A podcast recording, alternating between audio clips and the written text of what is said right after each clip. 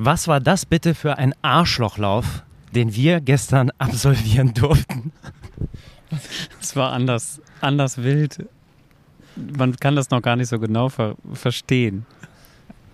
Max, was ist das? Was ist ein Wort, was dir einfällt, um das zu beschreiben? Und damit äh, öffnen wir, glaube ich, zuerst mal unsere Getränke, um, um darauf. Es war einfach nur ein hartes Brett. Man kann es nicht anders sagen. Ich muss gestehen, dass der Titel der letzten Folge bereit für die Realitätsklatsche absolut falsch war. Denn wir waren es, glaube ich, wirklich nicht, oder? Ich fühle mich im Nachhinein extrem unvorbereitet für das, was da gestern passiert ist. Also vielleicht nochmal zusammengefasst. Wir haben gestern einen Ultra-Trail gemacht hier auf La Palma mit 72,5, 74, irgendwas, 75 Kilometern, irgendwie sowas. Die Meinungen gehen da auseinander und die Uhren. Und irgendwas zwischen 4.500 und 4.800 Höhenmetern. Völlig Man, geisteskrank. Absolut, absolut. Und wir waren, also Gerd hat ganz richtig gesagt, dass wir so schon die 10 Stunden brauchen, aber die Realität sah nochmal anders aus. Die sah ein bisschen anders aus. Wie ich, ich, weiß gar nicht, wo ich anfangen soll. Ich habe ganz, hab ganz viel Hass gegen den gestrigen Tag. Vielleicht fangen wir erstmal morgens früh an oder mitten in der Nacht. Gerd, wann hast du deine Augen aufgemacht? Wann, wann ging es los für dich? Wecker war 1.15 Uhr. 1.15 Uhr? Alter, meiner hat zum Glück erst 1.30 Uhr geklingelt. Gut, ich glaube nicht, dass diese 15 Minuten dich ganz weit nach vorne gebracht haben. Nee, scheinbar ja nicht. Tatsächlich waren es aber drei bis vier Stunden Schlaf, die man hatte. Das war auch so ein Punkt für mich, der so ein bisschen unkalkulierbar war. Wie müde wird man wirklich sein? Da muss ich sagen, so müde war ich gar nicht. Also das war echt nicht das Gefühl, komplett aus dem Leben geschossen, da irgendwie rausgerissen zu werden. Das war eigentlich ganz gut.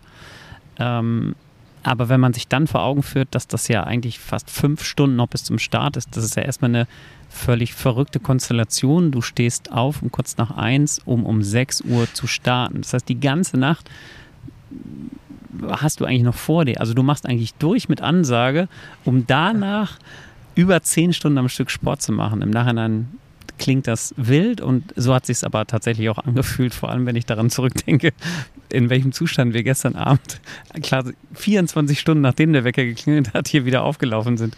Das waren traurige Bilder. Äh, äh, damit jeder ein Verständnis bekommt, wie lange dieser Tag oder wie lange dieser Lauf ging. Gerd ist in elfeinhalb Stunden ins Ziel gekommen. Max ist mit Ach und Krach und sehr, also absoluten Respekt für Max, das erzählt er gleich noch, wie welche Turbulenzen er hatte. Schon ab, ab kurz nach dem Start ist nach 15 Stunden ins Ziel gekommen und ich habe es in zwölfeinhalb geschafft. Und das ist echt lang. Das ist, das ist echt lang gewesen.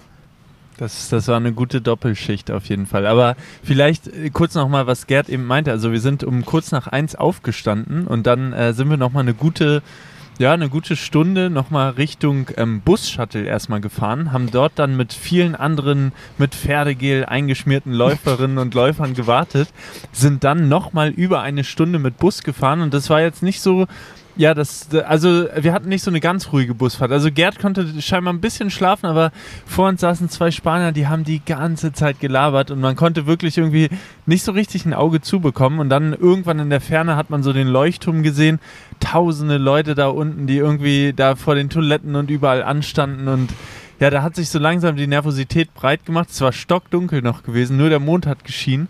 Und ähm, ja, dann sind wir noch ein letztes Mal auf Toilette gegangen und um 6 Uhr kam dann der Gong und dann ging es los. Und der Tag hat eigentlich für mich schon mit einem Mindfuck begonnen, nämlich mit der Busfahrt, oh ja. weil man sich einfach, man, also klar, das war, ein, also man wusste, dass ein anstrengender Tag, sehr viele anstrengende Stunden bevorstehen, aber ich war ich war nicht wirklich nervös, aber ich konnte auch nicht chillen in diesem Bus. Ich konnte nicht die Augen zumachen und sagen, ja gut, in einer Stunde sind wir da und dann ist dann auch der Start, sondern ich war schon einfach, ich, das war eine innere Unruhe ab der, also eigentlich ab Abfahrt von zu Hause.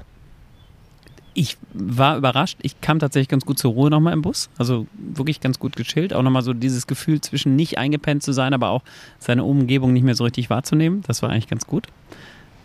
Aber bei mir war es dann, als wir aus dem Bus ausgestiegen sind, da ähm, ist für mich so die Nervosität wirklich ähm, hochgegangen. Ja, und da kann man ruhig nochmal sagen, da sind mit Gerd richtig die Pferde durchgegangen. Wir standen noch gemeinsam an den Dixie-Klos an und äh, nach guten zwei Minuten, was ich finde, was für eine Dixie-Klo-Schlange von so ungefähr 30 Personen völlig legitim ist, bei gerade mal sechs Toiletten, hat Gerd uns beide angeguckt, Jungs, seid mir nicht böse, ich gehe schon mal vor, ne? Ich, ich mache schon mal den Check-in und ich gucke dann nochmal woanders nach Toiletten.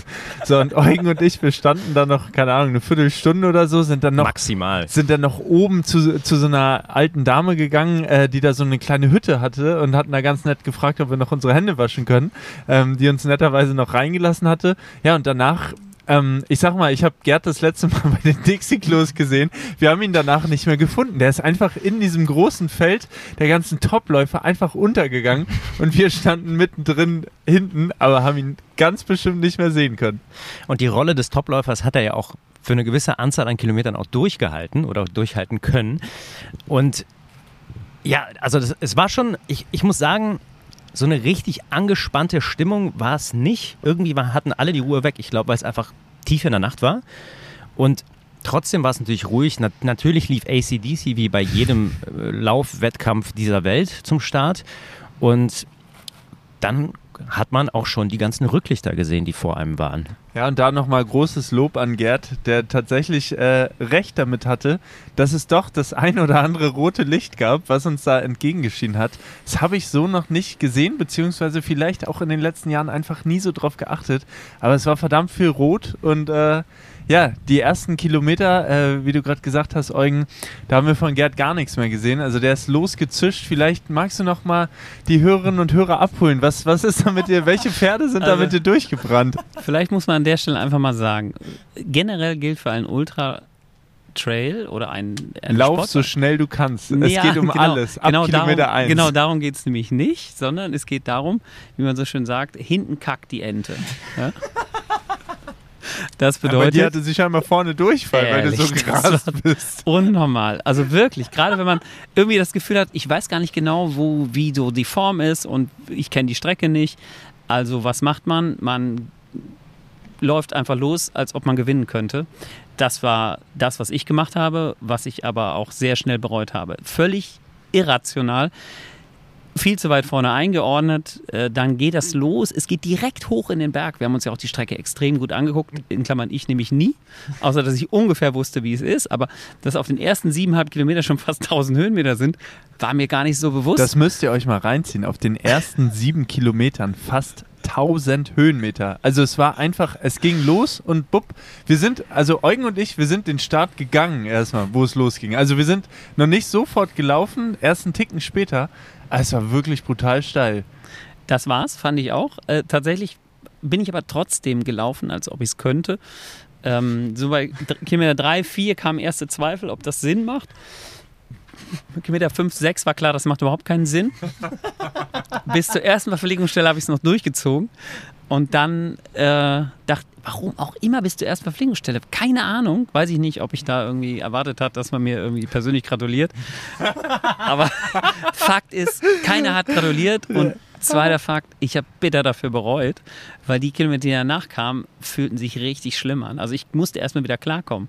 Äh, Da waren ja an jeder Verpflegungsstelle so, so Schilder mit der Information, wie lange ist es bis zur nächsten Verpflegungsstelle, wie, wie, viele, Kilometer, äh, wie viele Höhenmeter geht es hoch, wie viel geht es runter.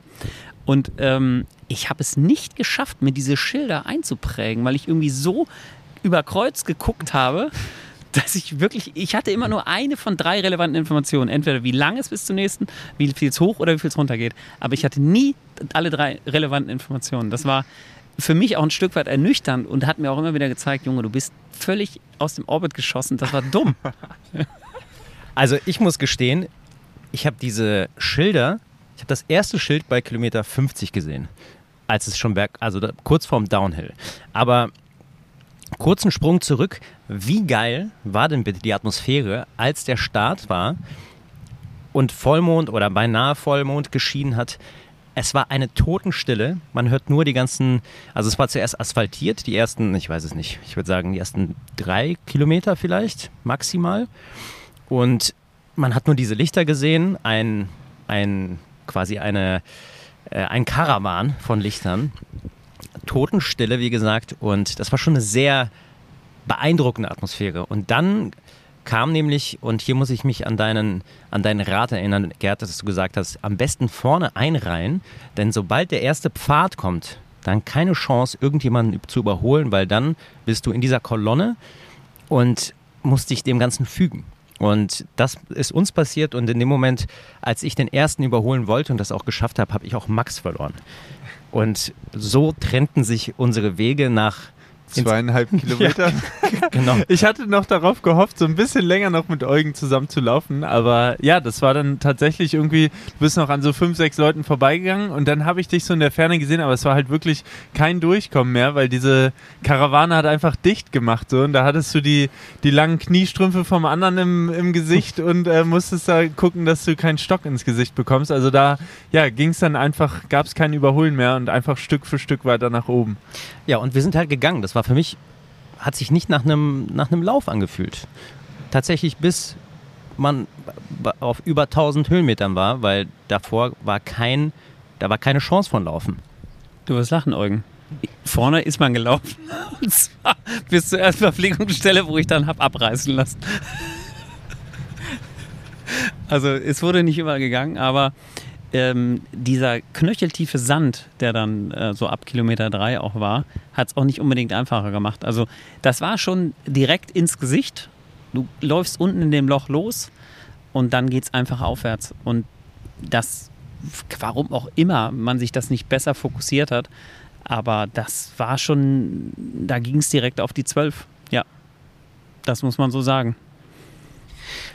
Also wir gehen das Ganze jetzt, würde ich sagen, einfach chronologisch durch und wir sind ja jetzt ungefähr, also erste Verpflegungsstation kam nach, äh, ich glaube, sieben, sieben Kilometer etwas. Mhm. Und da hat Max sich eins, äh, einen Riegel von mir gegönnt oder zwei, den, die ich ihm gegeben habe. Wie, wie kam die an, Max? Ja, die kamen leider auf einer ganz falschen Ebene an. Also ich habe äh, genau zwei so eine Salted Karamell äh, Erdnussriegel gegessen und ich habe halt weil wir ja davor den Podcast den Tag davor aufgenommen haben, habe ich natürlich äh, sehr intensiv ähm, bei Gerd zugehört und war dann so, okay, ich muss alle halbe Stunde hier irgendwas in mich reinführen und habe dann wirklich auch am Anfang auf die Uhr geguckt und dachte, okay, ich bin jetzt eine halbe Stunde unterwegs, ich will, dass das heute hier ein guter Tag wird. Ich fange jetzt an, hier den ersten Riegel mir reinzuschieben. Hab den dann so, ja, sporadisch immer wieder gegessen, aber auch komplett aufgegessen und dann, ja, nach diesem ganzen Bergauf kam auch die nächste halbe Stunde recht schnell und man war immer noch am Bergaufgehen und äh, habe dann den zweiten Riegel mir reingefahren und dann irgendwann so Kilometer 11 rum wurde mir richtig schlecht und dann äh, musste ich tatsächlich, ähm, während alle anderen bergauf gegangen sind, kurz zur Seite, habe mich zwei oder dreimal übergeben und äh, ja, ihr müsst euch das vorstellen, so man steht da, das laufen 50, 60 Leute an dir vorbei, du bist am Rand so uh, und äh, dann äh, kommt zwischendurch so, you're right, bro. Ich so, no, I'm not feeling good. Und ja, aber der Rest natürlich hält auch niemand. Ne? Also die, die haben ja alle ihre eigene Mission, ihre eigene Quest, die sie da erfüllen müssen. Und äh, ja, dann stand ich da am Rand und dachte mir, okay, fuck it. So, alle sind jetzt hier so in ihrem Film unterwegs. Ich versuche jetzt erstmal irgendwie klarzukommen und guck einfach mal so und bin dann wirklich ganz genüsslich, sage ich mal, erstmal weitergegangen, so, so gut man davon Genuss sprechen kann. Aber es war wirklich, ähm, in dem Moment dachte ich mir, scheiße, so ich bin jetzt hier gerade mal elf Kilometer und bei so einem Trail, wo man weiß, okay, der kann halt noch ein ganz, ganz viele äh, Stunden länger dauern, ähm, war das natürlich ein ziemlich ernüchterndes Gefühl. Also klar, jetzt im Nachhinein kann man witzig drüber sprechen, aber in dem Moment dachte ich mir so, ey, das kann jetzt nicht wahr sein. Und ähm, ja, habe dann erstmal versucht, mich irgendwie wieder einzu, einzupendeln und ähm, bin erstmal weiter bergauf gegangen und dachte mir, okay, mit Essen lasse ich jetzt erstmal sein. Völlig fernab von dem, was Gerd einem geraten hat, dachte ich mir, nee, am besten fühle ich mir jetzt erstmal nichts mehr zu, sondern warte erstmal und guck, guck wie sich entwickelt. Ja. ja, an der Stelle auf jeden Fall ein ganz, eine ganz große Entschuldigung von mir. Ich hätte echt, also das, das tut mir natürlich extrem leid, dass diese Riegel dir so auf den Magen geschlagen haben. Ich meine, war ja auch nicht vorsätzlich. Nee, man, man muss ja dazu sagen, das war sogar meine erste Wahl. Also ich habe ja verschiedenste Riegel von äh, den ganzen Leuten hier äh, bekommen. Also ich weiß nicht, Gerd hat mir welche gegeben gegeben mit äh, Mokka und äh, Almond, also mit Mandeln und ähm, man muss dazu sagen, ich trinke halt keinen Kaffee und dann war ich so, ah, Mokka, weiß nicht. Und er, nee, nee, das schmeckt nach Mandeln.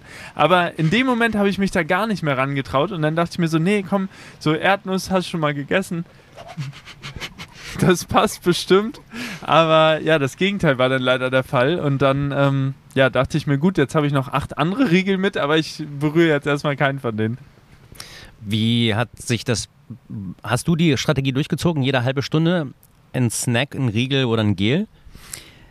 Tatsächlich habe ich alle meine Gels, die ich mit hatte, was glaube ich 20 Stück waren, habe ich alle gegessen. Und das hat auch einigermaßen vom Timing funktioniert. Wobei ich generell den ganzen Tag über fand, die Zeit ist schnell umgegangen, die Strecke aber nicht. Also immer wenn man irgendwann auf die Uhr guckt, aber man dachte, oh, ist eigentlich schon eine halbe Stunde um, war schon ein Dreiviertel so ungefähr um. Und von daher, ich habe einigermaßen versucht, die Intervalle einzuhalten. Ich bin dann irgendwie an die anderen Sachen, die ich hinten im Rucksack hatte, gar nicht mehr so richtig rangekommen. Habe mir natürlich auch nicht die Zeit genommen, mal anzuhalten. Muss mir irgendwie anders behelfen. Aber also, wenn ich unter den Pluspunkten, was hat gut funktioniert, ist es bei mir auf jeden Fall die Ernährung. Das hat tatsächlich den ganzen Tag über ganz gut funktioniert. Ja, also eingehalten, das war gut. Kann ich nur bestätigen bei mir. Ich, ich habe deiner Strategie auch also komplett befolgt und alles in mich reingefahren, was eigentlich ging. Ich habe an jeder Verpflegungsstation noch Sachen mitgenommen, weil ich auf keinen Fall diesen Mann mit dem Hammer einen Job geben wollte, um, ne, um auf die letzte Podcast-Folge zu referenzieren. Und das hat bei mir auch sehr, sehr gut funktioniert. Das heißt, das Körperliche, muss ich gestehen, war bei mir bei diesem Lauf wahrscheinlich wirklich das kleinste Problem. Es, natürlich war es ein Problem, aber das, was wirklich und da muss ich diesen Mindfuck von, von, dem, von dem Start des Tages nochmal aufnehmen. Das hat mich, dieser Lauf hat mich innerlich gebrochen. Der, der, hat, der hat mich einfach völlig, völlig kaputt gemacht. Und nämlich genau das, was du sagst, die Zeit ging schnell um, die Kilometer nicht. Immer als ich auf die Uhr geguckt habe, habe ich gedacht, das, das kann nicht sein. Die Stunde stimmt nicht. Nach 20 Kilometern schon vier Stunden unterwegs zu sein, das, das hab, ich hab, und dann habe ich nämlich angefangen hochzurechnen und habe gedacht, ach du Scheiße, das wird ein richtig langer Tag. Das wird richtig wehtun. Und also tatsächlich nochmal am Start war der äh, spätere Gewinner auch Dakota Jones aus, aus Amerika, der auch interviewt wurde und der halt sagte zu allen Teilnehmern, ja, egal was der Tag wird Krisen bringen, geht in euch hinein, geht in die Krise hinein und äh, versucht das Beste daraus zu machen. Und ich dachte, was will er? Ja? Und relativ schnell wurde mir allerdings klar, was er wollte.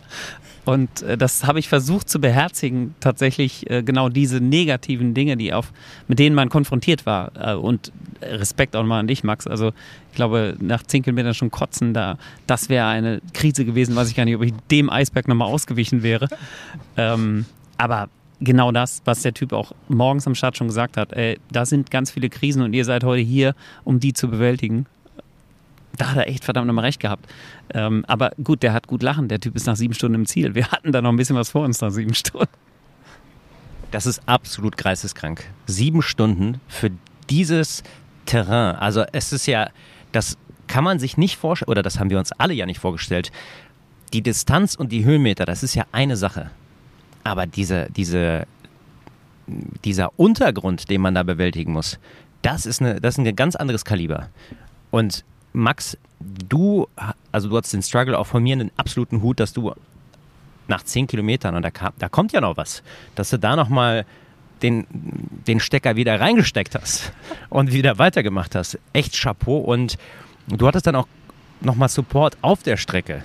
Ja, also ich bin, bin dann erstmal, genau, nach, nachdem ich äh, mich da übergeben hatte, bin ich halt erstmal weiter hoch.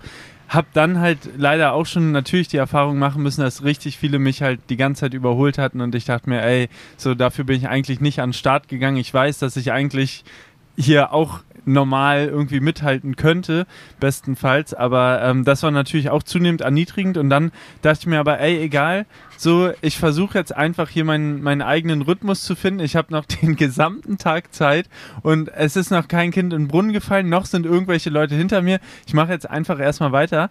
Und äh, dann war ich aber doch irgendwie so tief verzweifelt und ich war in einem richtigen Loch drin. Also ich habe dann irgendwann Rike irgendwie so halb heulend angerufen und war so, ey, ähm, ich hier mir geht's nicht gut, habe mich zweimal übergeben. Ähm, und Rike dann gleich, ja, ich komme zu Kilometer 31, so, da, da kann ich dich nochmal ähm, irgendwie finden und dann finden wir schon irgendwie eine Lösung. So, und ich war mir zu ich muss wirklich sagen, zu 99 Prozent war ich mir eigentlich sicher, dass da für mich dann Ende ist. Und so bin ich dann auch zwischen Kilometer 20 und 30 so ganz befreit irgendwie gelaufen von diesem Gefühl, ja, es ist gleich vorbei. Also habe dann wirklich auch nochmal Leute eingesammelt auf dem Weg und dachte mir, okay, so heute ist halt wirklich nicht mein Tag und scheiß drauf, so ich habe eh nicht dafür trainiert und was erwarte ich? Warum, warum bin ich jetzt so enttäuscht? Und naja, auf jeden Fall bin ich dann beim Verpflegungspunkt angekommen, Kilometer 31 und ähm, genau, Rike war dann da und äh, ja, dann saß ich da gute 20 Minuten und bin die ganze Zeit in mich gegangen. Was mache ich jetzt? Breche ich jetzt ab? Gehe ich hier runter?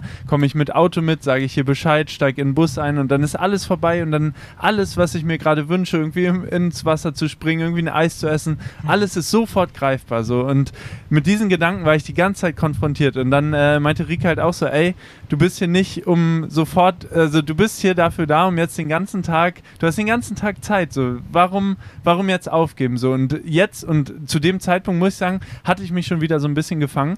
Und äh, dann war ich tatsächlich so, okay, dann war auch noch ein anderer Typ, der zu mir meinte, ey Max, ähm, hier, nächste Station ist immer noch ein Bus, wo du wieder aussteigen kannst, probier's zumindest bis dahin.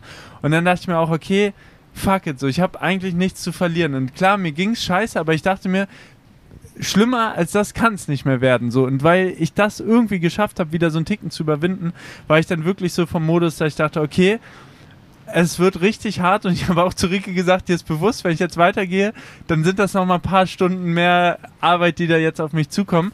Aber gleichzeitig hatte ich halt auch, ähm, weil 2019 beim Eiger Ultra Trail ist mir das auch mal, also dass ich mich auch zwei, dreimal übergeben musste und dann bin ich halt bei Kilometer 50 oder so ausgestiegen und ich wusste, wie lange ich von diesem Ausstieg quasi so was das mit mir gemacht hat. Also das habe ich ganz lange mit mir rumgetragen. Und dann dachte ich mir halt auch, okay, ist es das jetzt wirklich wert, so früh hier den, den Löffel hinzuschmeißen, noch vormittags quasi so. Und äh, dann dachte ich mir, nee, ich probiere es jetzt erstmal und dann bin ich ganz stoisch weiter. Und man muss sagen, Kilometer 31, ab dann ging es bis zur nächsten Verpflegungsstelle 15 Kilometer mit 1500 Metern nach oben. Also das war jetzt auch nichts, wo man sagen konnte, ja komm, probier doch erstmal, lauf erstmal ein bisschen weiter. Also es war wirklich brutal. Und man muss auch schon sagen, ich glaube auch kurz nach Kilometer 30 hatten wir halt alle schon 3000 Höhenmeter auf der Uhr. Also es war, es war utopisch. Also es war wirklich krank.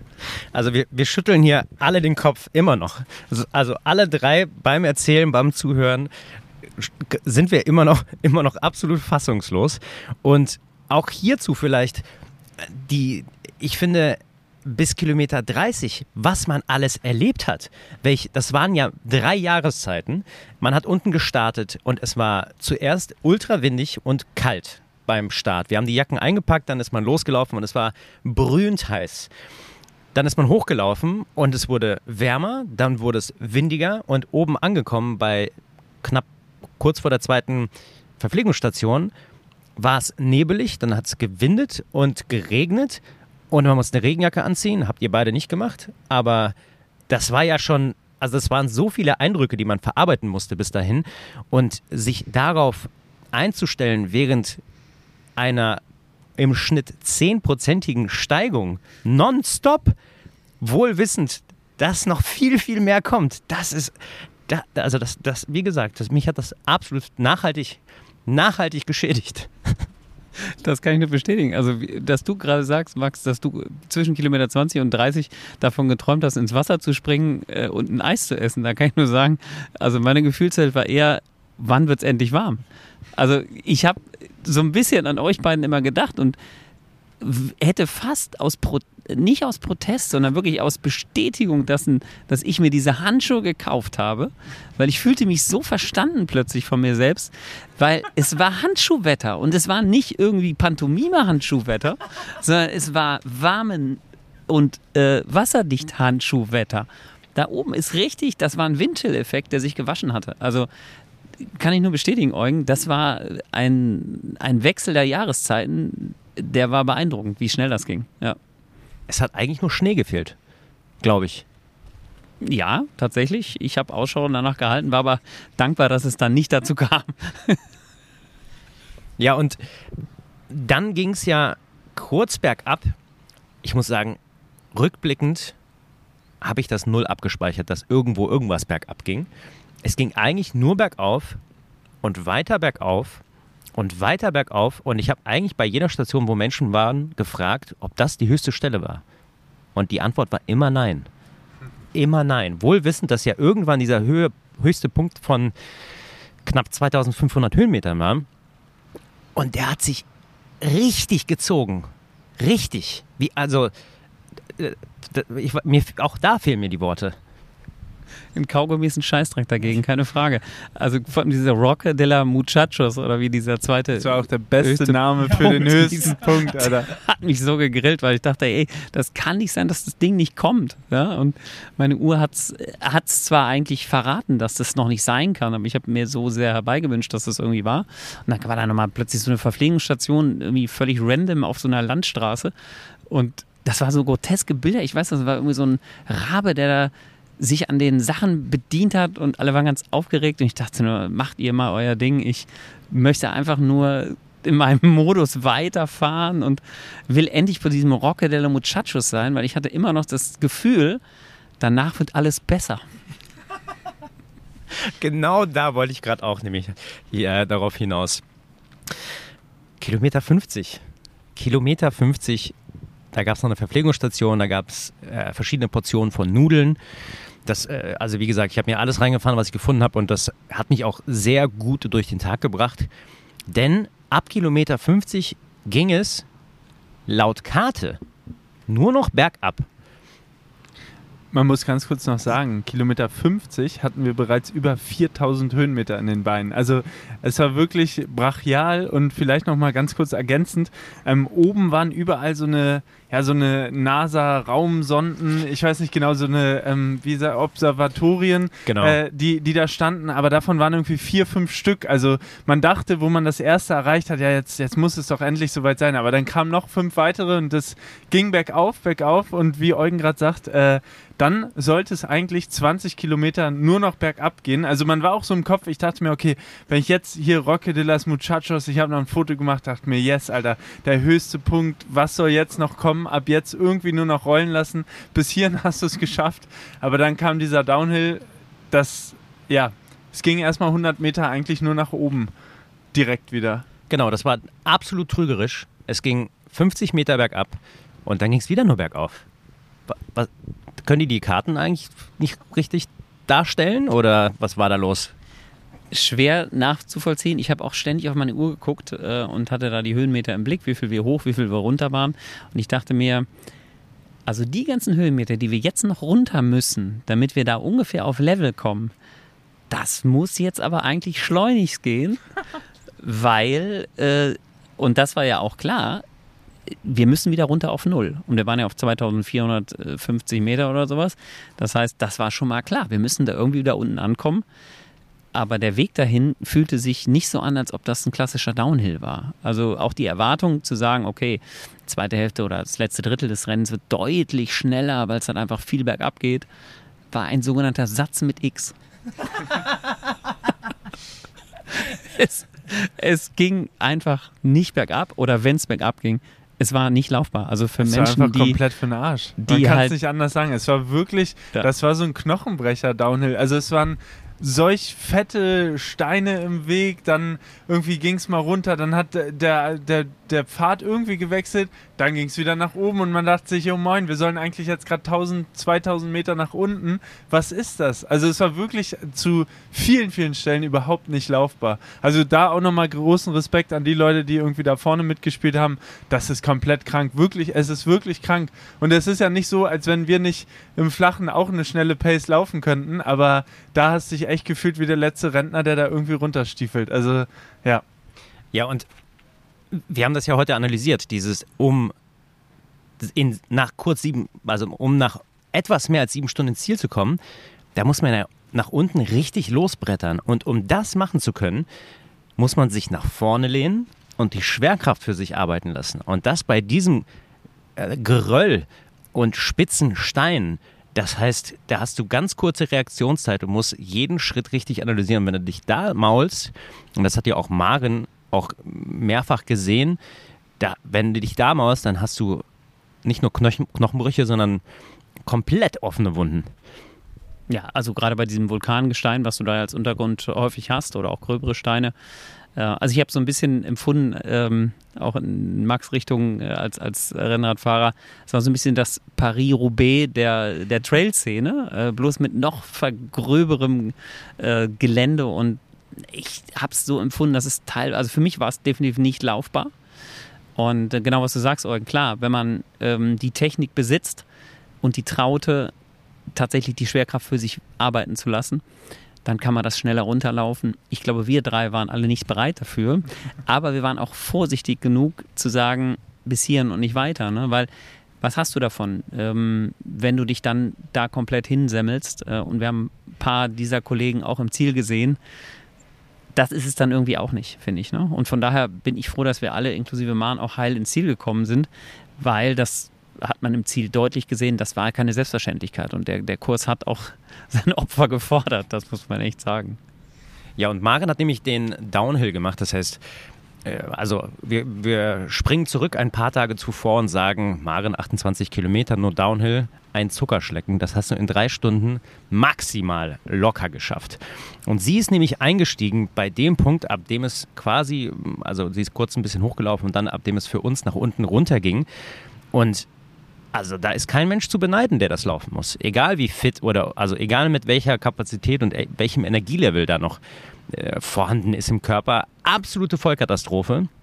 Denn, und da muss ich mich dran erinnern, selbst wenn es eine Stelle gab, die dann plötzlich gerade wurde, hat man sich gefragt, laufe ich das Stück jetzt oder lohnt sich das überhaupt noch, weil gleich wird es wieder absolute Vollkatastrophe, entweder nach oben oder nach unten. Denn das ja, ein, ein, ein Gedankenspiel, was man mit sich selber die ganze Zeit spielen musste und eigentlich auch regelmäßig verloren hat. Nach allen, nach jedem Meter oder nach jedem Hügel. Ja, vor allem, Maren hat es ja auch am Start direkt erleben müssen ich hatte noch äh, groß angekündigt, als sie sagte, ja, soll ich lange Hose, kurze Hose? Ich sage, ey, vergiss es, auf gar keinen Fall lange Hose. Das wird äh, wettermäßig echt ein krasser Tag werden. Es wird warm werden. Ja, und äh, wir haben gerade über Schnee gesprochen. Tatsächlich hatte Maren am Start Schneeregen. Und äh, die Anweisung von der Rennleitung, doch bitte die, ähm, die Überlebensdecken rauszuholen, also diese Wärmedecken. Überleg mal, wenn du so im Start von deinem Rennen gehst, dass du erstmal dazu gezwungen wirst oder aufgefordert wirst, deine Rettungsdecke, die du ja äh, sorgfältig in dein Equipment mit eingepackt hast, die erstmal rauszuholen und sich damit einzuwickeln. Das macht auf jeden Fall was mit dir. Also echt, äh, ja. Aber da muss ich auch tatsächlich nochmal sagen, wir haben so ein bisschen gewitzelt, als wir hier gesessen haben vor zwei Tagen und gesagt, ey, come on, wir sind hier auf einer Insel, das ist alles mega nice, das Wetter ist gut, die Sonne brezelt hier unten. Ähm, also ich für meinen Teil habe gelernt, dass diese Pflichtausrüstung zu Recht Pflichtausrüstung heißt, weil das war so kalt da oben. Und wenn du ein ganz kleines Problem brauchst du nur zu haben, wenn du in diesen Witterungsbedingungen ähm, nicht weiterkommst aus eigener Kraft, wenn du das nicht dabei hast, dann hast du ein echtes Problem. Also ich glaube, das ist mir persönlich sehr, sehr klar geworden. Also ich habe da großen Respekt und bin sehr dankbar, dass ich meine Handschuhe gekauft habe und sie zukünftig für jeden weiteren Wettkampf auch nutzen kann. Ja, und selbst an Stellen, die maximal warm aussahen, die haben sich nicht so angefühlt, weil der Wind, das hatte Gerd ja eben gesagt, der war sehr, sehr kalt. Sehr kalt. Und selbst die Sonne hat da nicht geholfen. Das letzte Stück, Downhill. Wie, wie war, also man hat das dann gemeistert. Ich erinnere mich an eine Stelle, ähm, quasi das letzte Stück des Downhills, kurz davor noch eine Verpflegungsstation und ich, hab, ich bin losgelaufen, habe gedacht, jetzt, Jetzt gibt es nur noch eine Verpflegungsstation, die ist sieben Kilometer weit weg und dann nur noch vier Kilometer und dann sind wir da. Und dann bin ich losgelaufen oder losge, losgewatschelt, habe versucht, diese, diese Brücken, Brocken irgendwie zu überwinden, habe hab von meiner Uhr meine Anzeige bekommen, als der Kilometer vorbei war und habe gesehen, dass ich dafür für den letzten Kilometer 17 Minuten gebraucht habe. Und auch da wieder ah, die absolute Klatsche bekommen. Aber das war ja noch nicht das, das war ja noch nicht der, das i-Tüpfelchen dieser letzten beiden Abschnitte. Wie, Max, wie würdest du gerade für dich, der am letzten, der zum Schluss nochmal richtig, richtig kämpfen musste, es gab nochmal zwei Endgegner und da würde ich sagen, Max beschreibt den ersten Endgegner, das war nämlich das letzte Stück Downhill. ich weiß nicht, wie viele Höhenmeter man da in welcher kurzen Distanz zurückgelegt hat und Gerd macht den absoluten Wichser dieses Ultra-Trails, würde ich sagen. Der gehört dir, dass du den mal beschreiben kannst. Also man muss dazu sagen, Kilometer 50 war ein Schild und ich habe mir diese Schilder ja ganz genau mal angeguckt. Und da war ein Schild, okay, jetzt geht es irgendwie nochmal 1300 Meter nach unten auf den nächsten 10 Kilometern. Und dann dachte ich mir, okay, reiß dich zusammen. Da bin ich tatsächlich auch gelaufen wieder, kam ein bisschen in Gang und habe wirklich 7, 8 Kilometer, ich habe wieder richtig angefangen zu schwitzen bergab, äh, bin wirklich flüssig gelaufen, aber das war auch das Letzte, was ich noch in den Beinen hatte. Also dann kam ich bei dieser Verpflegungsstelle an, wo dieses Schild war, noch sieben Kilometer, aber nochmal 1000 Meter nach unten. Und ich dachte mir, Digga, ich bin doch gerade schon 1300 nach unten. Aber klar, so wie Gerd halt auch meinte, ja, irgendwie muss man ja Richtung Meer wieder runterkommen. Aber da dachte ich mir, ey, das kann jetzt nicht sein. Das darf wirklich nicht wahr sein. Und wirklich dann nochmal 1000 Meter. In dem Moment war ich wirklich so, jedes Mal, wenn ich dieses Schild ein, dachte ich, das darf jetzt nicht sein. Und dann läufst du los und wieder die huckeligste, bröckeligste Scheiße, die du da runtergegangen bist. Und dann äh, irgendwann, es war kochend heiß, mal ganz davon abgesehen, dass die Sonne da halt richtig gebrutzelt hat. Und dann kam man irgendwann zu dieser, ach so schönen Vertical Challenge, wo dann nochmal sich die Serpentinen da runtergezogen haben, wo du schon von oben gesehen hast, okay, das Meer ist jetzt noch gefühlt 500 Meter tiefer.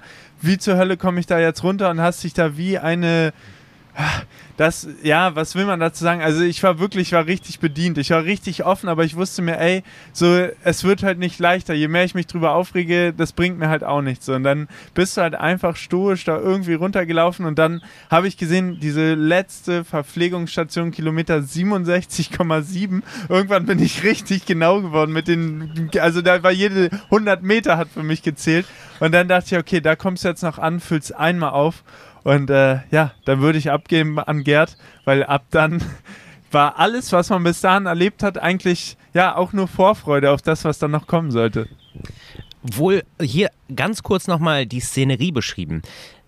Wir sind diese Vertical Challenge, also diesen, diesen Slalom mit diesen vielen Höhenmetern runter ja, gestolpert, unten angekommen, rechts ein schwarzer, schwarzer Sand, Meer die Leute chillen, es gibt eine Promenade, trinken Bier in Restaurants und Cafés und man ja, stolpert in diese Verpflegungsstation.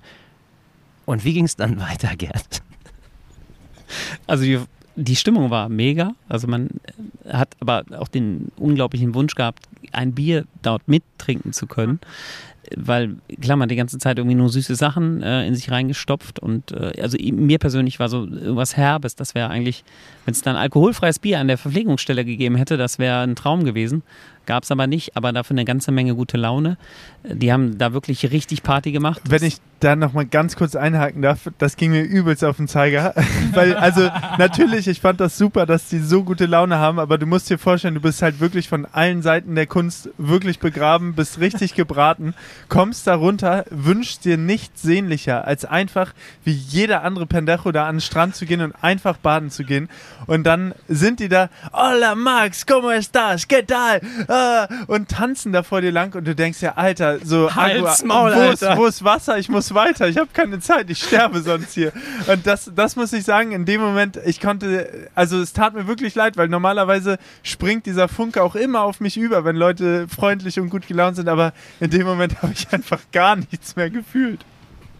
Ja, aber tatsächlich, äh, also dieses Strandszenario, das war schon verlockend. Ne? Und jetzt ist bei mir ja auch oft so, ich mache am Wochenende einen langen Lauf, dann kommst du irgendwie nach Hause und dann sagen die Kids irgendwie, Erik, Mieke, ey, Papa, alles cool, wie war dein Lauf?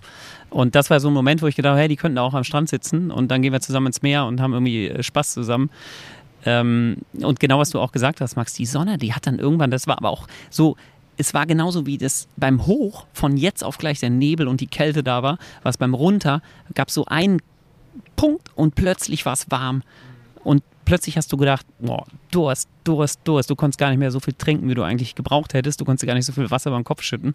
Ähm, und das war in diesem Loch da unten. Das war das Einzige, was ich vorher gesehen hatte. Tatsächlich. Rückblickend zu diesem Lauf habe ich genau diesen Moment, habe ich mir genauso vorgestellt. Du wirst na, nicht ganz so fertig, hatte ich gehofft, aber du wirst sehr, sehr kaputt in dieser warmen ähm, Strandszenerie ankommen. Und äh, ich habe immer nur eine Frage gestellt: uh, How far to the finish? How far to the finish? Und es gab unterschiedliche Antworten darauf. Einige sagten, oh, six, seven. Und äh, dann habe ich nur einen, so einen Spanier, mit dem ich dann los bin. Ah, about one hour, then we are through. Und ich dachte, was, wie, wie ein Hour, was, was soll hier doch kommen, Freunde der Sonne? Ja? Das sind jetzt noch fünf Kilometer. Im Leben wird das keine Stunde dauern. Keine Ahnung, warum ich der Meinung war, immer noch der Meinung war an diesem Punkt, besser zu wissen, was diese Strecke mit mir vorhat. Aber ich war immer noch optimistisch, aus, wenn dieses ähm, ausgetrocknete Flussbett da reingestolpert sind, zu denken, eine Stunde, I doubt it. Ja?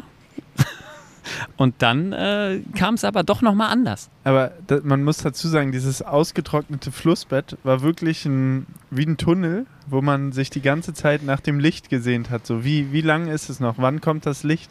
Nur, dass dieses Licht keine Erlösung war, sondern im Gegenteil ein so was von knackiger Anstieg, wo man sich dachte, sag mal, habt ihr habt ihr alle Lack gesoffen? Also man muss, also ganz kurz, da muss man einfach nochmal sagen, die hätten dieses Finish so schön an diesem Strand. Jeder von uns war durch. Man, man brauchte da eigentlich nichts mehr. Man hätte so schön am Strand, seine Familie, Freunde, alle hätten da versammelt stehen können, hätten alle da gewartet mit Getränken, hätten einen zum Strand empfangen. Komm, geh mal hier baden eine Runde, dann geht es dir schon wieder besser. Aber stattdessen warteten diese zweieinhalb Kilometer ausgetrocknetes Flussbett und was danach kam, absolut krank. Der Untergrund des Flussbetts war ja auch nochmal ein absoluter, absolutes Arschloch. Nicht knöcheltief, das war schon tiefer. Auch Geröll und man suchte sich da irgendwie seinen Weg zusammen. Entweder hast du da Felsensteine, über die du auch stolperst, oder eben diesen fast schon feinsandigen. Ja, es war wie so ein Kiesbett, auch, ja, wo man immer wieder eingesackt ist. Ganz genau. Das heißt, auch da verliert man einfach geisteskrank viel Kraft. Und ja, ich glaube, uns ging es allen so, dass, dass man denkt, okay, jetzt kommt noch eine kleine Steigung. Dann ist man auf der Straße, weil das Ziel ist ja in der Stadt. Und dann hat man es geschafft. Und dann ging es los. Dann gibt es nämlich einmal kurz ja, auch da muss man ja auch noch mal ein paar Höhenmeter. Die Stadt liegt ja gefühlt einen Kilometer über dem Meeresspiegel. Es, es waren, glaube ich, 500 Meter? 355. 300, okay, Max hat sich die Schilder ganz genau angeguckt. Es waren 40 Meter bergab und 355 bergauf auf 5 Kilometern. Was sich erstmal so gar nicht so schlimm anhört, aber in dem Moment, wenn du halt komplett gekocht bist, war es die absolute Hölle. Man kann es nicht anders sagen. Ganz genau. Das als als letzten Punkt. Das ist der Mittelfinger dieses Laufs gewesen, um den Lauf richtig negativ, noch negativer als er ja schon war, richtig negativ in Erinnerung zu behalten. Und ich glaube, da kamen relativ viele Sachen zusammen. Nämlich natürlich war man, äh, wir waren alle extrem fertig, kaputt. Gleichzeitig habe ich mir persönlich auch die Frage gestellt bei dieser Verpflegungsstation, so es sind jetzt noch vier, viereinhalb Kilometer, fülle ich jetzt all meine Flaschen auf? Anderthalb Liter? Ne, ich mach, also brauche ich nicht. Esse ich nochmal. Gut, ich habe mir nochmal eine Melone gegönnt und dann ging es hoch auf der, ja, auf der Sonnenseite dieser Insel auf natürlich wieder auf irgendwelchen Felsstraßen, wo der, wo der, wo die Fata Morgana eigentlich nur noch gefehlt hat, der nächsten Oase, weil es einfach, es war, es gab keine Luft und es ging auch wieder im Slalom, was auch ein absoluter mentaler Breakdown bei mir war. Von links nach rechts und von rechts nach links. Und dann denkst du, okay, ich sehe da oben eine Straße, das war's. Aber hast du die gesehen? Weil ich habe die eine ganze Zeit lang gar nicht gesehen. Man hat eine Leitplanke irgendwann gesehen. Und dann dachte, also und an der Leitplanke denkt man natürlich, gut, da fahren Straßen, das wird asphaltiert sein. Und dann kommst du oben an, musst die kreuzen und dann geht's weiter. Und dann kommt das wieder. Das hat mich auch komplett entzaubert. Ich habe einfach nur gedacht, dass mit diesen 355 Höhenmetern, das ist eine Falschmeldung. Ich habe tatsächlich, ich habe ja schon einige Wettkämpfe gemacht und du hast bei solchen Ausschilderungen, was Höhenmeter, was Längen und alles Mögliche anbetrifft, so viele Fehler drin, wo halt in der Ausschreibung ganz andere Sachen drinstehen als das, was tatsächlich stattfindet. Und für mich war das in meinem Kopf überhaupt nicht denkbar, dass so ein Biest da noch wartet. Nichts hat für mich darauf hingedeutet. Und natürlich war es eigentlich offensichtlich rückblickend, weil du bist mitten in einem Flussbett und du guckst nach links und nach rechts hoch und es geht einfach nur bergauf. Das ist einfach, äh, ja, klar gewesen, dass das, wo das Ziel war, und das wusste ich eigentlich, wo es ist, dazwischen liegen echt noch ein paar Höhenmeter, aber es war mir nicht klar, dass das unbedingt in Falllinie überwunden werden muss. Ganz ehrlich, da auch nochmal schön Gruß an den Race Director.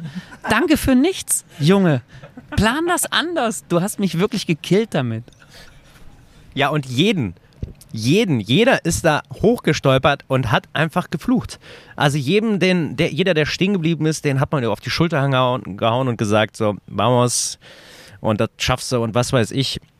Und alle, also da hat jeder geflucht und auch irgendwie die, natürlich war man, irgendwann hat man ja ein Tempo gefunden mit so ein paar mm, anderen Teilnehmern oder Teilnehmer, Teilnehmerinnen und ja, hat man sich so ein bisschen angefreundet und zum Schluss gab es da, ich habe kein Stückchen Positivität in irgendeinem Menschen gesehen, sondern das war immer nur, ja, no puedo más, oder oh, I am done, I am done, Fit, I, no. Und dann, dann, dann geht man in einer, das, das ist ja auch, das muss ich sagen, hat, das hat auch ein, das war ein sehr relevanter Punkt. Ich bin ja nur Geschwindigkeiten gewohnt, die man auf der Straße läuft. Das heißt, ich orientiere mich an 3,50, 4, 4,15, 4,45. Damit kann ich was anfangen. Aber wenn ich auf meine Uhr gucke und eine Benachrichtigung bekomme von 16 Minuten 30 und Maren fragt mich, wie lange brauchst du noch? Und ich gucke auf die Uhr, sag vier Kilometer, ich bin in einer Stunde da. Das, das war, das ist, das ist, das muss man erstmal verarbeiten und verarbeiten können. 73 Kilometer gestern gelaufen. Mein schnellster Kilometer war 506 keine Ahnung, wo der war. Ich wüsste nicht, warum oder wie es dazu kommt. Wahrscheinlich war es der erste. Wollte ich gerade sagen, weil da bin ich auch noch sechs Minuten gelaufen und dachte mir, hui, im Vergleich zu allen anderen Kilometern war das noch ein Sprint. Surreal. Dieser Lauf ist wirklich, also er hat dahingehend überhaupt nicht enttäuscht, dass er unfassbar viel hat geboten hat. Ja, also es war überhaupt nicht das, was ich erwartet habe. Aber ich kann jetzt auch nicht sagen, dass es ein Traum in Weiß war. Also so viele Nackenschläge, die du kassierst in diesem Ding, vor allem auf den Downhills, wo du immer wieder denkst, jetzt muss es doch auch mal irgendwie ein bisschen laufen, gib mir eine Straße, die ich laufen kann. Aber selbst die, die laufbar gewesen wären, waren so steil, dass deine Knie schon so fertig waren, dass du auch da, nicht jeder offensichtlich, aber ich glaube, wir drei können das unisono für uns sagen, wir waren nicht mehr bereit dafür, nochmal zu sagen, komm, ich gehe über den Schmerz nochmal rüber, ja, sondern das war dann auch schon so ein Punkt, wo man bereit war, auch äh, Tribut zu zollen und dann auch zu sagen, okay, du hast mich geknackt, ja. liebe Strecke. Absolut. Ja? Und ich muss dazu sagen, als man diesen letzten Anstieg dann nach oben, da die Serpentinen rechts, links, rechts, links, immer weiter nach oben, als dann diese gerade endlich kommen sollte, wo man in der Ferne schon so, ein, so einen Bogen gesehen hat und man dachte sich, ach komm, bis da, dann ist Ziel. So, von wegen, Alter. Das Auch war noch mal so ein Arsch. Ein richtiger Fake. Einfach ein Scheiß, der mindestens noch mal einen guten Kilometer vom eigentlichen Ziel entfernt war, wo ich mir auch dachte, Du, aber ich habe ich hab den Braten schon so ein bisschen gerochen. Ich habe gesehen, da sind wenig Zuschauer so auf, den, auf dem letzten ja, ja. geraden Stück. Und da waren so vereinzelt Leute, die aus dem Haus, ey, vamos, hier ein bisschen Agua noch. Aber dann dachte ich mir, das kann es nicht sein. Hier ist so wenig los. Und ich habe nur mich so versucht zu erinnern an den Moment, wo wir die Startunterlagen abgeholt haben, wo wir da so diesen Bogen gesehen haben. Ich dachte, nee, so sah das da nicht aus. Und ich dachte mir, wann, wann soll es kommen? Meine Uhr schon längst über den Kilometern drüber. Ich so, hey, wie weit denn noch so? Und dann irgendwann habe ich Eugen sein Grinsen gesehen und dann wusste ich, ja, jetzt kann es nicht mehr weit sein, weil der Junge ist heute auch schon 73 Kilometer gelaufen. Der wird jetzt nicht nochmal drei Kilometer mir entgegengekommen sein. Aber da muss man wirklich sagen, auch an der Stelle, nachdem man diesen Anstieg schon gemacht hatte, dachte ich mir, jetzt muss doch, jetzt muss doch hier dieser Bogen endlich mal sein. Aber auch da dachten die sich, nee, komm, lassen wir die nochmal zwei Kilometer durch die Stadt laufen, dann sehen die auch nochmal was. Wirklich, also es war selten ein Lauf, wo ich mir gesagt habe, was habt ihr euch zum Ende hin gedacht? Sonst ist man so, okay, jetzt nur noch Downhill und dann unten der Bogen fertig so. Oder irgendwie die letzten 10 Kilometer einfach nur noch flach, irgendwas. Aber nein, das war halt einfach nochmal von hinten richtig schön. Also Wahnsinn. Wie, wie du gesagt hast, richtig viele Nackenschläge, die man von allen Seiten da kassiert hat. Also ich glaube, diese Insel hat ja extrem viel zu bieten. Das ist so facettenreich, das ist äh, unglaublich schön. Also ich weiß gar nicht, wie viel Energie hier drin steckt. Das ist beeindruckend. Und ich glaube, die Trails waren mit die schönsten, die ich je gelaufen bin. Sie waren halt einfach nicht laufbar, größtenteils. Also zumindest für mich nicht. Aber von der Szenerie ein absoluter Traum. Die Strecke ist ein Arschloch. Zu, den Punkt, zu dem Punkt der Szenerie wollte ich nämlich gleich noch kommen. Wir haben ja ganz viel über die Herausforderungen gesprochen und ich sag mal, die, ja, man kann schon als negative Punkte zusammenfassen, diese, diese Realitätsklatschen. Und das, was wirklich, wirklich atemberaubend war, und zwar von eigentlich dem ersten Moment, und da hatten wir natürlich Glück mit dem, mit dem Mond oder fast Vollmond, bis zum Schluss, das war, das waren die Ausblicke. Also ich bin noch nie ziemlich sicher durch Wolken gegangen oder gerannt oder drüber gewesen und konnte auf sie runtergucken und das war, also ich würde sagen, nachhaltig atemberaubend. Mhm. Und das, also und da habe ich mich, da bin ich gerne mal stehen geblieben und äh, habe durchgeatmet und mich gefragt, warum ich überhaupt hier bin und ob das so sinnvoll ist. Wie war das, mit, wie war das bei euch, Max? Also ich muss auch sagen, ich hatte so ein paar Stellen, auch nachdem ich mich übergeben hatte, nicht lange danach, wo ich einfach da stand und dachte, wow, wie schön ist das gerade. Vor allen Dingen, man ist auf diesem schwarzen Vulkansand da irgendwie hochgelaufen, dann hatte man so ein ja, so, so, so gelbfarbene Bäume oder irgendwas, die, so Pflanzen, die da, die da herauskamen. Und dann kam halt noch die Sonne dazu. Und das war wirklich so eine Szenerie, wo man schon dachte, Alter, was ist hier los? Und dann, wie du es beschrieben hast, äh, läuft man durch diese Wolken hindurch, plötzlich ist man über den Wolken. Und das, muss ich sagen, da habe ich auch wieder so ein bisschen Kraft geschöpft und dachte mir auch, ey, jetzt hast du dich schon bis hier hochgeschleppt. So, wie krass ist das? Wir sind vom Meeres vom Meeresspiegel aus gestartet quasi auf Null und äh, sind tatsächlich bis auf 2,4, 2,5 hoch. Und äh, da muss ich wirklich sagen, waren viele, viele Abschnitte dabei, wo man trotz des ganzen Leids und trotz des ganzen Struggles das wirklich sehr genießen konnte. Auch diesen Ausblick, wo ich immer wieder stehen geblieben bin und mich umgeguckt habe und dachte, wow, wo sind wir hier eigentlich und wie schön, dass wir das erleben dürfen. Ähm, das, das war wirklich neben diesem ganzen anderen so, was ich auf die Plusseite schreiben würde, was, äh, wie du auch äh, das beschrieben hast, Gerd, es waren wirklich sehr, sehr schöne Trails und äh, teilweise, ja, hat man sich gewünscht, einfach jetzt hier mit frischen Beinen bei Kilometer Null nochmal oben da einfach so ein bisschen entlang. Es wäre es wär eine ganz andere Erfahrung gewesen, aber auch so hat es das Gesamtbild halt super abgerundet. Ich glaube, das ist ja auch so eine klassische Frage, wenn man Menschen kennenlernt oder Menschen trifft. Bist du eher ein Meertyp oder bist du lieber für Berge? Ja, und das ist das Beeindruckende dieser Insel. Du startest halt einfach am Strand, unten am Meer. Äh, es sind warme, angenehme Temperaturen und du gehst dann hoch und bist plötzlich in, in so einem Gelände, wo du halt echt merkst, hey, hier gelten andere Regeln und ähm, daran musst du dich halten, weil du bist einfach nur klein und musst dich anpassen der Natur. Das war toll, diese Kraft zu spüren, das fand ich sehr, sehr beeindruckend.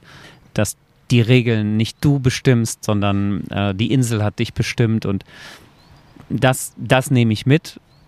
Das äh, macht einen auch ein Stück weit demütig und, und äh, genau wie du das gesagt hast, Max, auch sehr, sehr dankbar, dass man genau diese Blicke zwischendurch riskieren durfte und ähm, dass sich das nicht alles toll angefühlt hat. Ich glaube, das ist part of the game. Aber ich glaube, wir nehmen eine ganze Menge, viel, ganz, ganz viel mit, ähm, was mich sehr, sehr glücklich macht.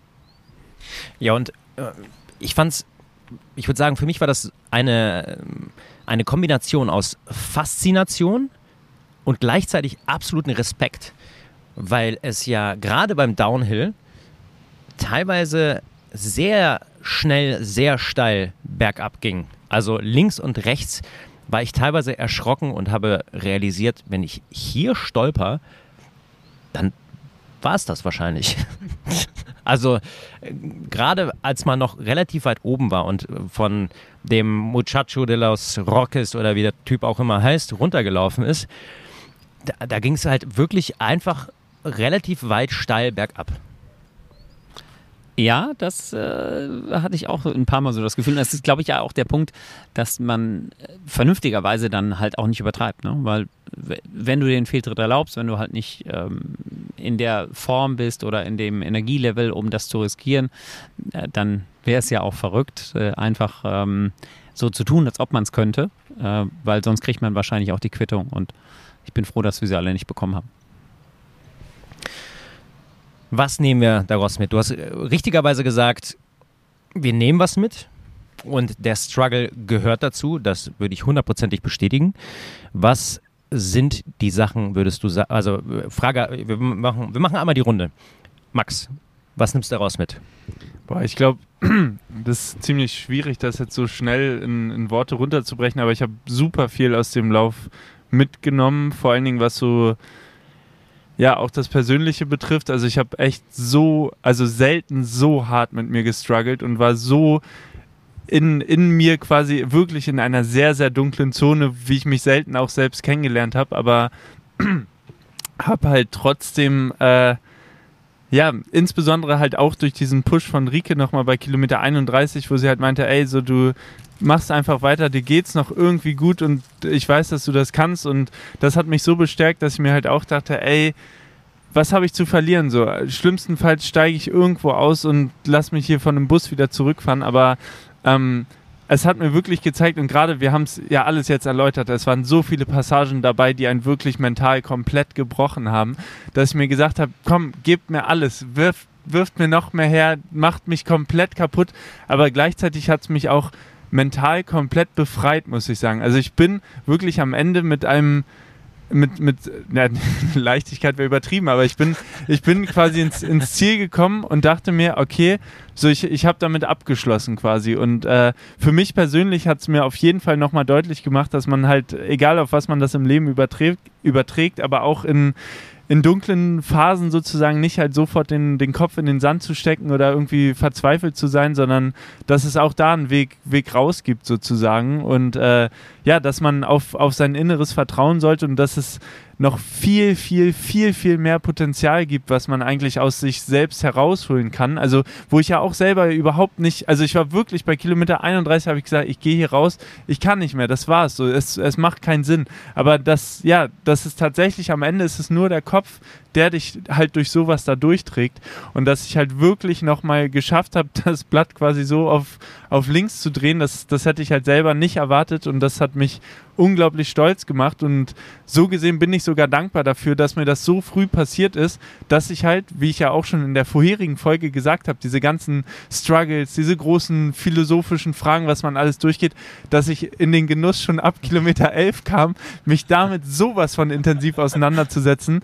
Ähm, ja, und genau deswegen bin ich ja hier, um mal wirklich eine richtige Klatsche vom Herrn zu bekommen und mich damit mal auseinanderzusetzen und mich selbst hinter, zu hinterfragen, was ich eigentlich bereit bin, dafür zu geben und ähm, zu riskieren. Ja. ja, absolut, absoluter Wahnsinn, wenn man überlegt, dass du nach 31 Kilometern immer noch einen Marathon vor dir hast und den bewältigen musst. Also wirklich absoluten Respekt. Gerd, wie ist es bei dir gewesen? Oder was würdest du mitnehmen? also es ist bei mir ist ein paar Jahre her, dass ich zum ersten Mal von diesem Wettkampf gehört habe. Das habe ich in der Reportage gesehen, die ich irgendwo im Fernsehen oder im Internet gesehen habe. Und das hat mich sofort total gehuckt. Weil äh, ehrlicherweise im Nachhinein muss man sagen, die Reportage war gut gemacht. Also da wurden da wurde ein paar, rausgeschnitten, paar kleine Details ganz, ganz einfach mal weggelassen. Also möglicherweise hat der Veranstalter die auch gerne so durchgewunken. Aber die hat mich sehr, sehr wirklich angezogen. Und ich hatte mich damals angemeldet. Äh, ich glaube, 2019 war ich hier schon mal gemeldet. Bin damals nicht geflogen, weil ich auch äh, alleine geflogen wäre. Und ich hatte das Gefühl, ich möchte das nicht. Also, das war irgendwie noch nicht die Zeit. Und ähm, dass sich das jetzt in diesem Setting verwirklicht hat mit euch zusammen, hat es total rund gemacht. Äh, dadurch war es eine viel intensivere Erfahrung. Ähm, und definitiv etwas, an den ich mich äh, immer erinnern werde. Ja, nicht, weil es so der alles, allerschönste Lauf meines Lebens war. Das waren vier, elfeinhalb extrem anstrengende Stunden. Ähm, man hat sehr, sehr tief gegraben in sich und äh, in seinen Gefühlen. Aber ich glaube, das sind ja auch die Dinge, die dann hängen bleiben. Und von daher ähm, war das gut, hierher zu kommen. Großartig, definitiv. Äh, ich bin sehr dankbar, dass wir es auch äh, in, diesem, in dieser Konstellation machen konnten. Würde ich jemandem empfehlen, dasselbe zu tun?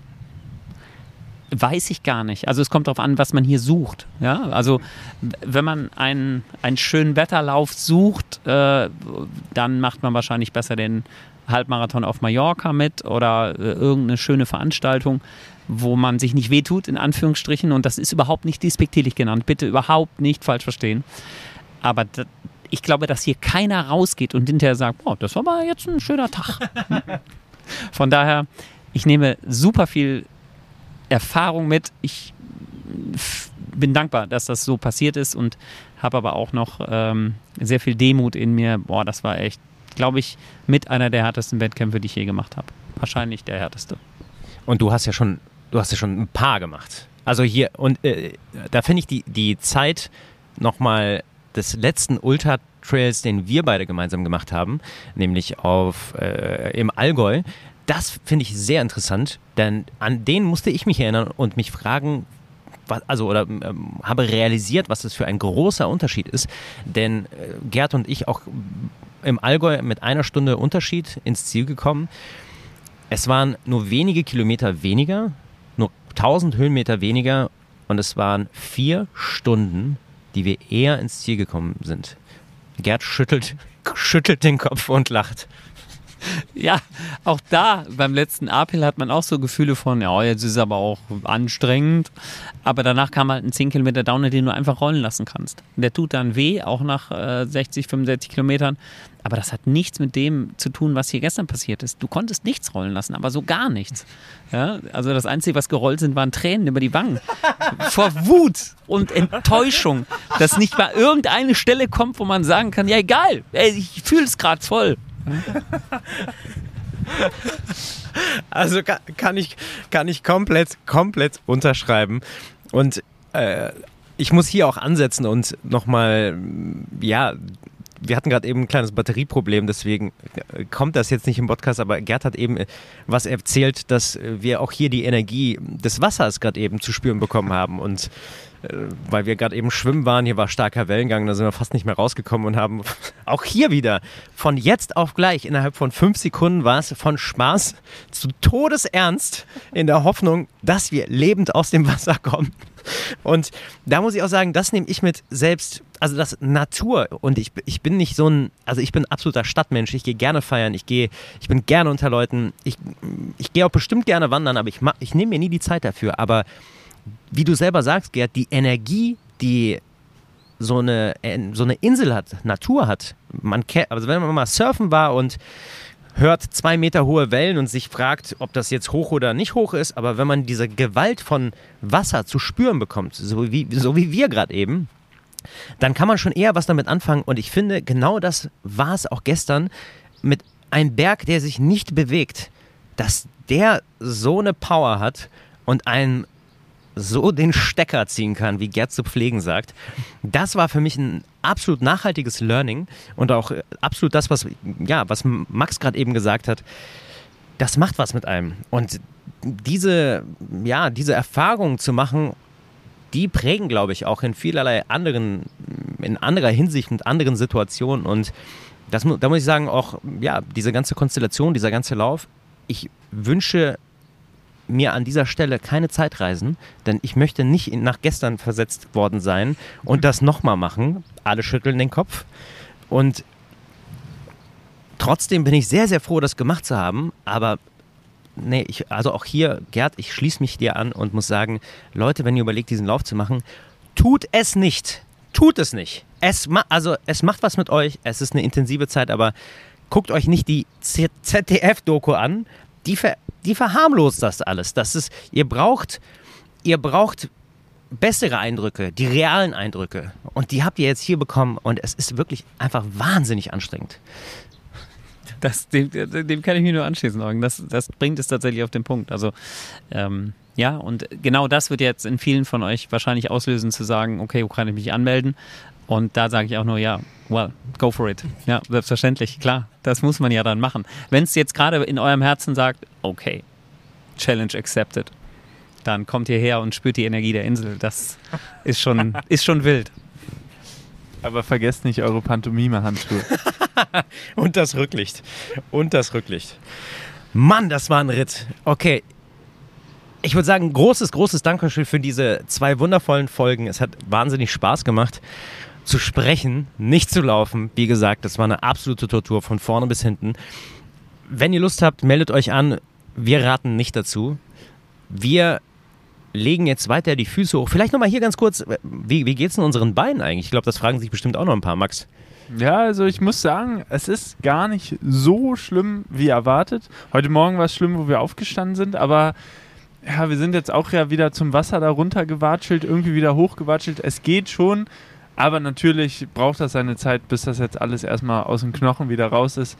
Aber ich glaube, was, was tiefer sitzt, ist dieser Schmerz und diese Erfahrung, die noch im Geiste lange vor sich her wabern wird. Äh, ja, und ich glaube, das Muskuläre ist, ist schnell vergessen, aber ja, ich würde sagen, auch, ich würde mich dem fast anschließen, dass ich auch sage, macht es nicht, es sei denn, ihr habt wirklich Bock, eine richtig intensive Selbsterfahrung, einen richtigen, ja, einen richtigen Ritt mit euch selbst auszutragen und euch wirklich bis auf, keine Ahnung, was kommt unter der Haut, der Knochen, keine Ahnung, also euch bis, bis aufs Letzte kennenzulernen, dann würde ich euch das sehr ans Herz legen, weil es wirklich auch eine irgendwie ganz schöne Therapieerfahrung war, aber ansonsten würde ich einfach sagen, sucht euch irgendeinen anderen schönen Lauf. Es gibt da draußen noch ganz, ganz viele andere und ähm, ja.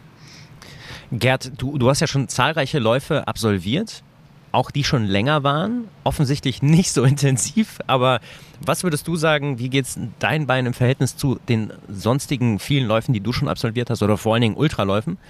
Tatsächlich erstaunlich gut. Also man kam ja relativ selten wirklich in den Genuss, Gas geben zu können, ne? sondern es war entweder zu steil bergauf zu laufen oder auch zu steil bergab zu laufen und das Gelände war sehr technisch. Von daher es gab halt nicht den Teil, wo du dich muskulär komplett zerlegen konntest. Und das ist eigentlich das, was man heute spürt, äh, dass es einem körperlich besser geht, als ich gedacht hatte im Vorfeld. Äh, von daher, da, da, der Punkt ist okay. Der Punkt ist echt tatsächlich okay. Ich glaube, der Kopf, der braucht noch ein paar Tage, um wieder klarzukommen und auch zu sagen, ja, laufen, das ist schon okay, mach ruhig weiter damit. ähm, und such dir auch wieder Hobby. Wettkämpfe raus. Äh, aber heute noch nicht, morgen auch noch nicht, aber übermorgen dann wieder. Ja, äh, dem schließe ich mich auf jeden Fall auch nur an. Ich hatte, ich hatte ab Kilometer 20, 30 ungefähr, hatte ich äh, Knieschmerzen im linken Knie. Die, die hatte ich heute Morgen nicht. Jetzt kommen sie ein bisschen wieder, aber ich glaube, das ist einfach nur die Überbelastung von einer sonst maximal ungewohnten Bewegung. Nämlich diese Tippelschritte, die man nach oben geht. Also ich, da musste ich mich gestern auch nochmal, ja, habe ich mich verwundert in meine App geguckt, die gesagt hat, gestern gab es, also bei mir zumindest 95.000 Schritte bei sieb, also 74 Kilometern und beim Marathon zum Beispiel, den man ja relativ flott läuft, da sind es weniger Schritte als, Kilom äh, als Meter. Und das hat mich schon verwundert, war, aber was heißt verwundert? Aber natürlich macht man Tippelschritte, aber ich glaube, das ist das, was der Körper einfach nicht gewohnt ist und jetzt kommt die Realitätsklatsche. Und man muss dazu sagen, meine Uhr hat angezeigt 1530 Stockwerke. Also, falls ihr zu Hause irgendwie, keine Ahnung, im vierten Stock wohnt, geht doch einfach mal den ganzen Tag hoch und runter, um so ein bisschen das nachzuempfinden. Es war schon verdammt viel, was wir da in den Beinen äh, haben. Ja, und natürlich zahlreiche Kilokalorien. Und dann würde ich sagen, hier machen wir einen Stopp und gönnen uns erstmal ein schönes Abendessen und zwar diesen Abend ein bisschen entspannter als gestern Abend, denn gestern Abend sind uns die Augen zugefallen in diesem Restaurant. Wir konnten absolut nichts genießen und waren einfach nur froh, nach einer Stunde Autofahrt dann irgendwann hier im Airbnb zu sein und uns wir haben nur, ja, und uns endlich mal hinzulegen und Schlafen nachzuholen. Um, um das abzurunden, Gerd ist um 1.15 Uhr aufgestanden und um 0.40 Uhr war er wieder zu Hause. Ja, also 24 Stunden ganz normaler Daily Business. paar Schritte gemacht, bisschen was, bisschen was erlebt. Also ganz normaler Tag. Alles klar, dann vielen, vielen Dank, dass ihr da wart. Jetzt aber wirklich Schluss. Ähm, viel Spaß beim Laufen, Zuhören, wie auch immer oder was auch immer ihr macht und bis zur nächsten Folge. Vielen Dank. Ciao, ciao. Danke euch für diese schöne Zeit hier auf der Insel. Bis dann.